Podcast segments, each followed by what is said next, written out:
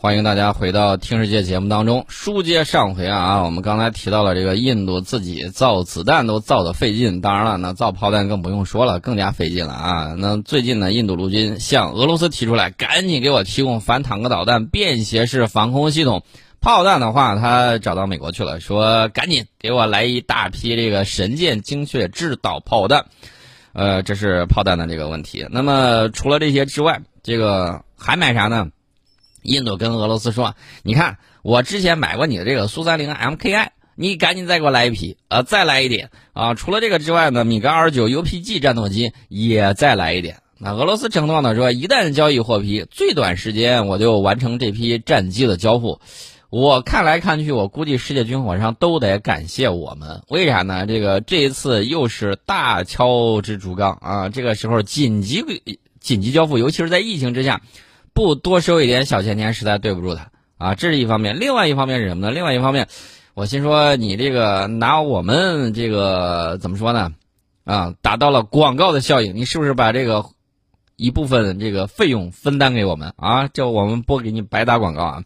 那么这最近呢，印度外长访问俄罗斯的时候，希望俄罗斯能够提供交付价值五十四亿美元的 S 四百远程防空导弹系统，而且是要求提前交付。呃，俄罗斯媒体自己说的，这这这个是短时间之内我可是无法满足你这个要求啊。那么印度呢，还向俄罗斯提供提交了一份紧急采购清单，其中涉及数十项军火，总价值超过十亿美元。鉴于大多数印度陆军的武器，包括这个坦克 T 呃特九零。包括装甲车，嗯，BMP 都是这个俄罗斯生产的。那么，印度现在正在寻找各种配套的弹药啊。如果说发生更大的冲突，这些弹药肯定是必须的。呃，这是印度他自己需要的。那么，印度空军不是说买回来飞机之后你就可以完事儿，他还在忙着找什么呢？紧急供应的空投炸弹和导弹。我心说，你这得得有多穷啊啊！这个东西你都不存啊？寅吃卯粮还是咋回事啊？现在急了。那么找到这个美国的是干什么呢？说你看，我不是买你那个美制的 M 七七七啊轻型榴弹炮嘛，对吧？我这个啊普通炮弹不太好啊，然后这个一发神箭炮弹就是这个精确制导的，能够打击效果相当于十到五十枚非制导炮弹打得准。那印度呢，打算还要从以色列接受一批防空系统，虽然没有报道具体是什么样的防空导弹型号。但是据说可以从以色列现役部队里面抽调出来，呃，大大家可以看一下，这都几个国家了？法国、俄罗斯、美国、以色列，啊，这这这这个至少是四家以上啊。那么这些东西来源可是五花八门啊。觉你说它万国造有点夸张，说它好多国家造，我觉得是恰如其分。那么这种情况，谁最谁最郁闷呢？不是别人，恰恰是印度的后勤保障部门。我的个妈呀，来了这么大一堆，你让我怎么挨个熟悉？东西还不太一样。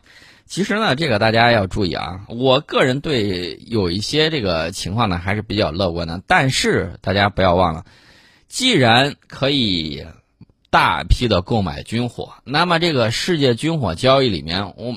像这种什么回扣啊，然后还有像什么那种灰色交易啊，像什么整个小红包啊，这这种都是司空见惯的事情。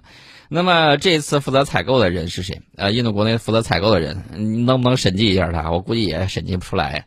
呃，因为什么呢？因为当年他曾经让他的士兵吃牲口用的饲料。啊，真的啊，让士兵吃牲口用的饲料，就是反正就是说缺斤短两啊，以次代好，简直是吓人。结果呢，吃了一年，终于把人给集体吃拉肚子了。之后，后来才发现出现了这个问题，把粮食都给调包了啊！你去考虑它，基本上你把它当成一个封建军阀啊，一个大封建军阀统一起来的这种武装啊，你大概就能够理解它这个后勤保障是什么样一个水平。大家要注意。这个现代武器跟过去不一样，不是说你拿个刀枪剑你上去你就可以啊作战，稍微一训练你就可以行了，不行。现代武器因为它这个比较复杂，需要经过充足的训练才能够熟练运用。即便你看到网上说人家这个操作火炮跟跳舞一样蹦来跳去的，练那么整齐也是需要时间的。临时抱佛脚，不好意思，这个东西极有可能出现操作失误等等一系列的问题。最近我听说这个到了汛期了啊，这个喜马拉雅山的这个水呢也冲下去了，据说把它一些道路桥梁也给冲毁了。那么具体到底是什么样的情况？我觉得老天爷自然会按照自己的自然规律去走，这个我就不替你担心了啊。这是这么样一个情况，简单给大家说一下。另外再说一个事儿，这个事儿我都想乐哎，还这个号称叫释放信号，我说你释放啥信号啊？这个六月二十七号的时候，印度海军和日本自卫队宣布在印度洋进行联合演练，演习双方各派出了两艘水面舰船。呃，日本海上自卫队说了啊，这个演习呢旨在促进相互理解。那么关键是你看你出动了什么玩意儿？呃，一共出动了四艘训练舰。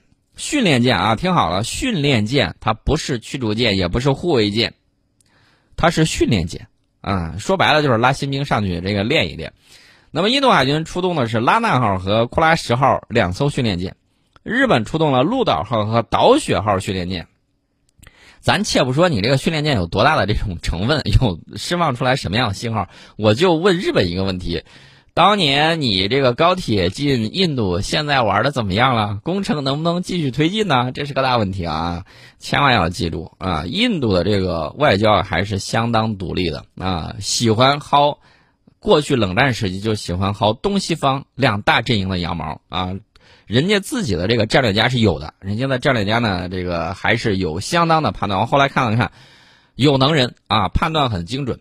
然后人家分析了这个冷战后期到底都会怎么样的发展，人家的这个战略就是根据不同的这种判断以及世界局势的走向，印度在这里面要有所作为啊，人家自己是有想法的，所以我就跟大家说了，大家一定要注意啊，呃，这个复兴的脚步一定要坚定不移。为什么这么讲呢？前有追兵，后有来者。啊，这个世界二流强国、三流强国都在瞪着眼，希望这个两强能够 PK 一下，然后人家渔翁得利啊，人家都有这种想法。所以说呢，这个大家要注意啊，一定要塑造一个非常好的这种战略环境，然后呢，我们不断的向前发展。这是我们给大家讲的。呃，过去我们有这种。教训什么教训呢？大家可以看，从一八四零年到一九四九年啊之前这么一段时间里面，它有什么样的情况呢？就是我们几次想要工业化啊，你无论是这个洋务运动也好，还是这个所谓的黄金十年也罢，这个工业化的这个屡屡被战争打断。你工业化需要一个安定稳定的国内的这种政治环境，要能够独立自主，你安心去搞你的这个工业化。我给大家打一个比方，这有点像大家看武侠小说里头干什么呢？闭关修炼啊！大家看武侠小说里头，往往你们不管是张无忌也好，还是这个神雕大侠也罢，他们通常会什么情况？会在一个没有人的打扰的这个环境里面，拿到了一本武功秘籍。这本武功秘籍，我可能可以可以告诉大家，叫工业化。然后呢，把这个工业化给打磨好，打磨好之后啊，练成这种。啊，神功出去之后所向无敌。那关键在哪儿呢？关键就在于你有这么样一个稳定和平的环境，来保障国内工业化的这种进行。那么我们现在终于有了全体系的这个工业化的这种基础。啊，虽然在有一些领域我们还不如人家最先进的，但是我们都有，有跟没有是天壤之别。那么有了之后更好，这是需要你百尺竿头更进一步。所以说呢，我们现在就是那个。苦练内功的那个大侠，你要把自己的这个神功给练好。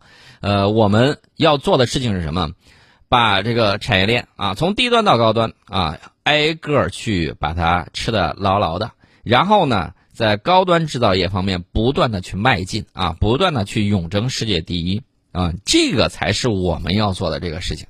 那么我们拐回头来再看，像印度这个，像印度这个情况呢，它的这个工业化，人家也是一门心思想搞的，而且呢，划了几个工业带，然后它的这个工业带呢，在不同的这个邦之间想形成完整的这种呃产业链，然后呢，也采取了一部分的办法，比如说像手机产业，有很多就放在了印度啊，对吧？这个世界往那儿流，一方面它这个工人便比较便宜，另外一方面呢，人家是。铸成了这种技术法律的这种壁垒，让你把这个东西留下来，然后他一步一步的想从低端吃到高端，这是人家的这种路数，这个大家一定要明白。我们平时不是说要黑谁为黑谁而黑谁，而是告诉大家，这种表象后面它到底是怎么样一个呃过程和一个背景啊，我们要给大家讲清楚这个。呃，至于说他搞的这四艘训练舰啊，所释放的那个信号。我大家看看就行了啊，这个东西无所谓了。印度和日本啊，这个战略，它俩的这个结合呢，一方面有这个美国在里面撮合的这个原因，印太战略嘛；另外一方面还有什么呢？各取所需啊。日本有自己的这种想法，而且想对冲一些战略，想还想自己还想再折腾折腾。另外一方面呢，大家也知道，国际关系啊，都是以各自国家利益为出发点和这个归宿点的。所以说呢，人家有这种的这种想法。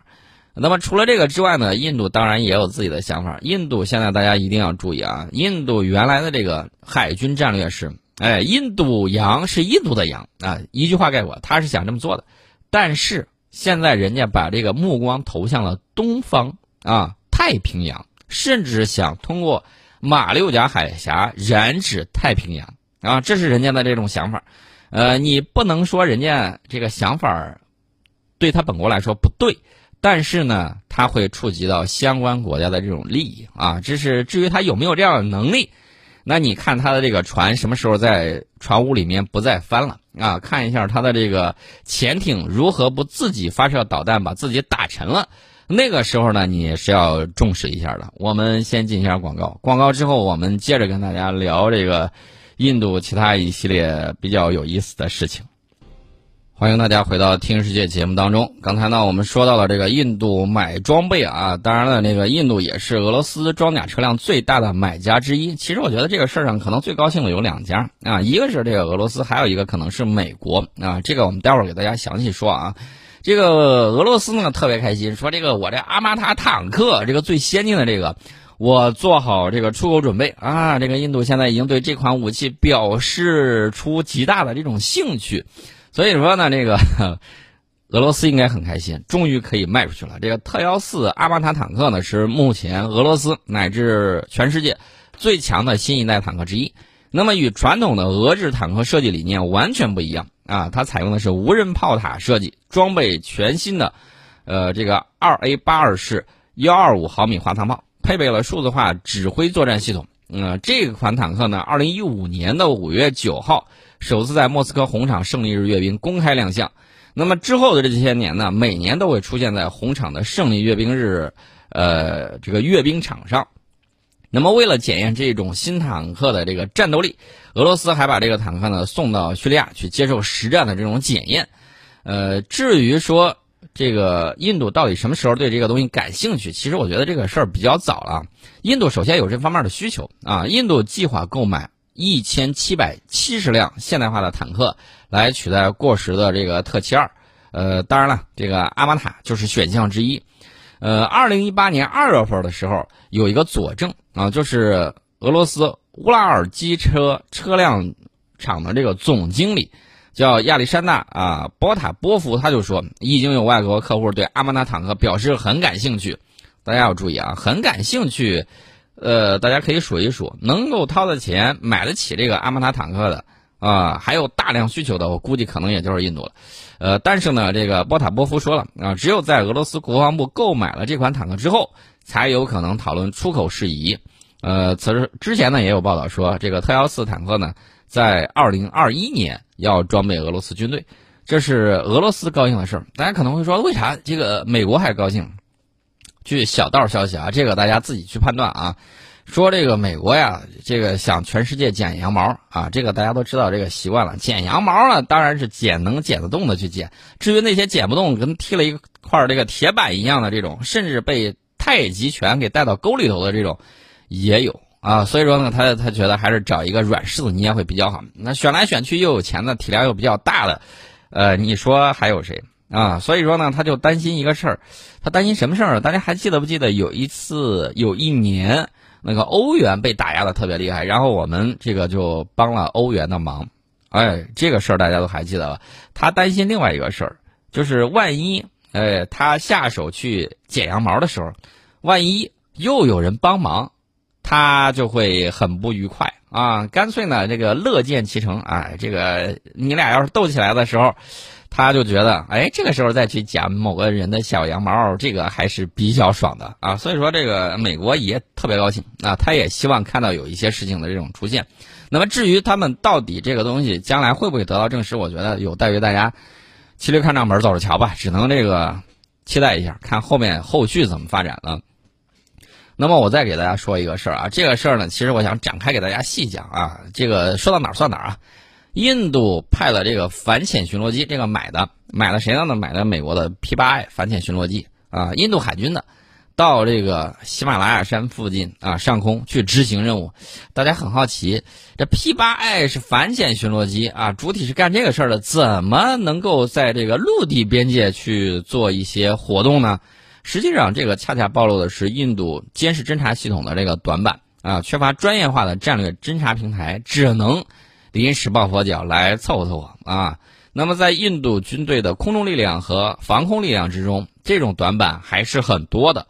所以说呢，你看印度好像在南亚次大陆啊，这个呼风唤雨，好像对谁都能够拿捏一把啊。这只是相对于他们的。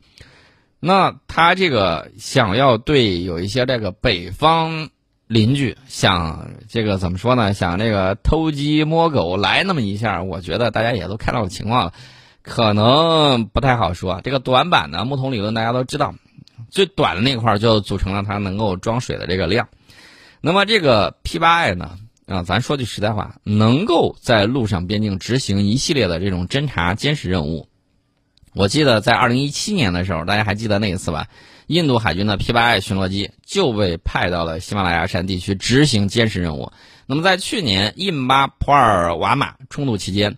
也被用于监视巴基斯坦军队的这个行动，呃，这个 P8I，呃，不管它是反潜的还是怎么着的，反正人家拿来就用了。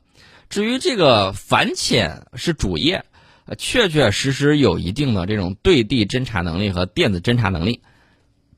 给大家说个事儿：，二零一九年六月份的时候，伊朗击落那个美国全球鹰无人机事件里面，附近空域就有一架 P8A 巡逻机在执行侦察监视任务。那么这个飞机呢，装备了红外光电传感器以及多用途的雷达啊，尤其是它的那个 AN/APY- 杠幺零雷达啊，这个雷达呢被称为海上、沿海和陆上监视雷达啊，可用的模式呢包括这个气象啊、合成孔径啊、逆合成孔径啊，包括这个潜望镜探测、导航等等等等。它这个简单给大家说一下，就是以逆合成孔径模式，能够使用多种分辨率，在远距离对目标呢进行探测、成像和分类。但是总体来讲，这款雷达并非专业的啊，并非专用的这种对地监视雷达，而且体积呢比较小，所以性能呢是不如专用雷达效果好的。那么在美国装备体系里头，这个 P 八主要是用来对海上目标进行这个监视。如果对滨海陆上目标进行监视，美国不用这玩意儿，美国用什么呢？要这个用更大型的专业合成孔径雷达啊，比如说它用大量使用的这种全球鹰无人机。E 八战场监视飞机以及 U 二侦察机，还有这个 RC 幺三五系列以及 EP 三系列侦察机，这印度拿着这个东西去用啊，其实也是一个原因，呃，没东西。